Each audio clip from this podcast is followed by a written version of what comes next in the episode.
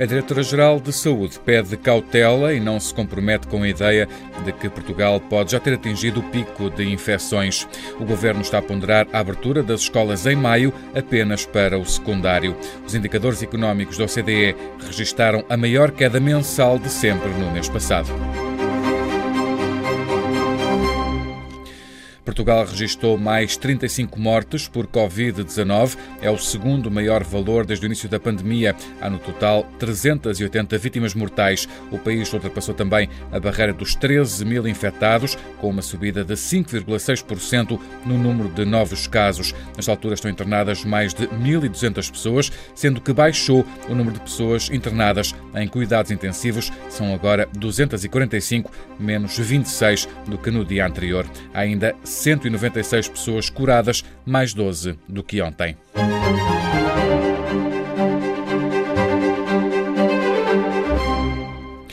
Será que Portugal já atingiu o pico da infecção? A ideia terá passado ontem pela reunião de especialistas, onde marcaram presença as mais altas figuras do Estado, assim como os líderes partidários. Ora, a Diretora-Geral de Saúde não se compromete se Portugal já atingiu o pico. Graça Freitas pede cautela. Lembra que se forem retiradas medidas, a curva pode voltar a subir. Não sabemos se já estamos ou não. Teremos que esperar mais uns dias. Teremos que ver quando estivermos a descer mas isto não é um dado garantido. Isto não é bem a gripe, em que atingimos um pico, começamos a descer e a doença é assim. Nós sabemos com este novo vírus que se abrandarmos determinadas medidas, podemos ter um segundo pico ou um segundo planalto ou uma segunda ou uma terceira onda. Portanto, temos que olhar para estes dados com muita cautela, muita precaução. O apelo da Diretora-Geral de Saúde. O Governo está a ponderar a reabertura das escolas em maio, apenas para o ensino secundário. Tem sido essa a ideia que tem passado dos encontros que o Primeiro-Ministro está a manter com os partidos, com assento parlamentar, esta tarde.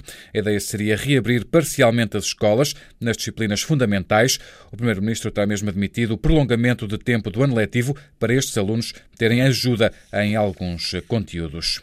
Afinal, podem ser entre 1.700 a 2.000 os presos que deverão beneficiar das medidas propostas para o sistema prisional no âmbito do combate à Covid-19. Foi o que explicou no Parlamento a Ministra da Justiça, Francisca Vanduna. Nós teremos entre uh, eh, 1.700 e 2.000. É esse número de pessoas que estão, que estão aqui em causa. Fora do perdão estão crimes como homicídio, violência doméstica, maus tratos, entre outros, assim como crimes cometidos por titular de cargo político ou de alto cargo público.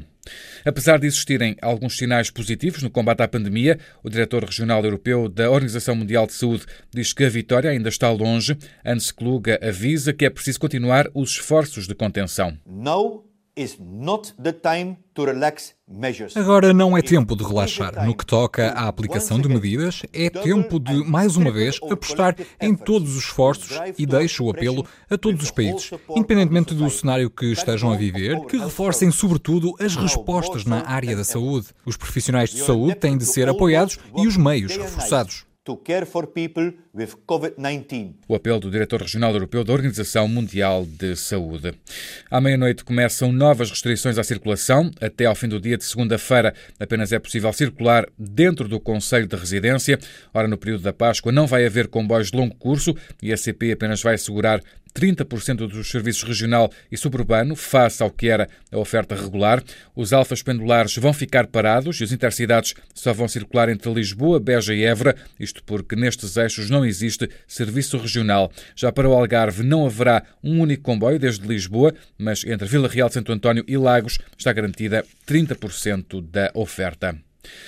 Foi a maior queda de sempre nos indicadores económicos da Organização para a Cooperação e Desenvolvimento Económico. Estes indicadores avançados antecipam inflexões no ciclo económico. Sofreram em março a maior queda mensal de sempre na maioria das grandes economias mundiais. Esta queda deve-se ao choque causado pela pandemia da Covid-19 e o impacto imediato que as medidas de confinamento tiveram para a produção, o consumo e a confiança. O decréscimo foi particularmente brusco em Espanha, Alemanha, Reino Unido, Canadá ou Itália. Em países como os Estados Unidos, Japão ou França, as quedas foram mais moderadas. De resto, em França, o produto interno bruto caiu 6% no primeiro trimestre do ano. São estimativas apresentadas pelo Banco de França. Esta é a pior performance trimestral da economia francesa desde 1945.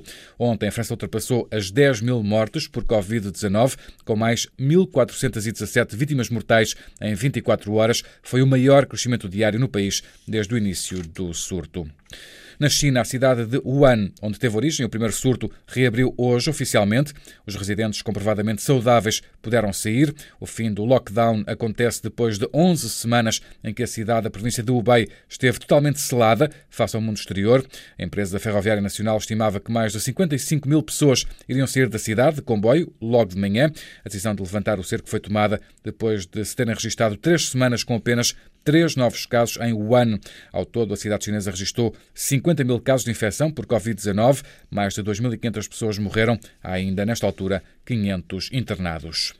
No mundo há agora milhão e meio de casos confirmados de infecção por Covid-19, cerca de 85 mil mortos. Em Itália continua em baixa o número de novos mortos, foram cerca de 550 nas últimas 24 horas, para um total de quase 17.700 vítimas mortais. O número de novas infecções não chegou aos 4 mil, para um total de pouco mais de 139 mil infecções em Itália. Já em Espanha, o número de mortos voltou a subir, mais 757 vítimas mortais. O governo espanhol está a ponderar levantar as medidas de confinamento já a partir de 26 de abril, data do fim do estado de emergência. A Alemanha já superou os 100 mil casos positivos. Nas últimas 24 horas foram detectados 4 mil novos casos. Os Estados Unidos registraram ontem o pior recorde mundial diário, mais de 1.900 mortos. Os Estados Unidos, que são também de longe o país do mundo com o maior número de casos confirmados, quase 400 mil.